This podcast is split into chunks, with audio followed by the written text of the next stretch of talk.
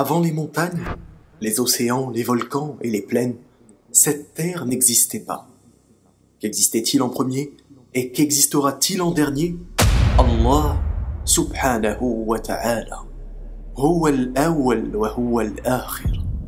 Beaucoup de gens se disent mais qu'existait-il avant lui? Ne sachant même pas que leur esprit est limité. Aussi vrai qu'il est impossible pour nous de connaître l'infiniment plus petit et l'infiniment plus grand dans l'espace, il est impossible de connaître l'infini passé et l'infini futur dans le temps. Et ceci n'a jamais empêché qui que ce soit de vivre, d'exister et d'adorer son Créateur de façon sincère et conforme.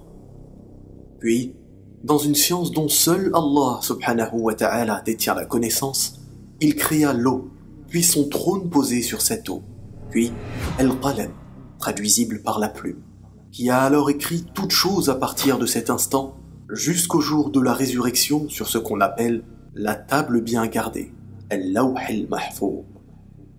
Conséquence, Allah n'a jamais été précédé par l'ignorance. Il détient la connaissance de toutes choses, passées, présentes et futures. Puis, il créa les cieux, le soleil, la lune, le firmament, la terre et tout ce qu'elle contient comme océan, mer, fleuve, montagne et plaine. Il y établit les ténèbres sombres et la lumière éclatante. Comment donc est-il possible de donner un égal à Allah, subhanahu wa ta'ala? Il créa toutes choses avec son couple parmi les végétaux, d'une diversité de couleurs, de goûts et d'apparences indescriptibles, s'alimentant tous de la même façon, avec de l'eau. Il créa aussi les créatures parmi les animaux et les insectes, de l'organisme microscopique le plus petit au plus grand des animaux. Cette étape de création dura six jours, et les savants du Coran ont divergé sur ce sujet. Certains dirent qu'il s'agit de jours équivalents aux nôtres, et d'autres estimèrent que chacun de ces jours est équivalent à mille années.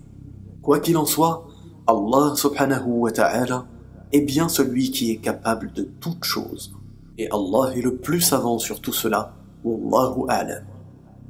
Ainsi, le début de l'existence terrestre débuta comportant des paysages incroyablement magnifiques et une biologie parfaitement agencée. Mais qu'en est-il des anges?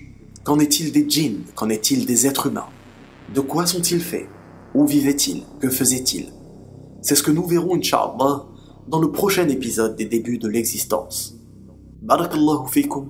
والسلام عليكم ورحمة الله.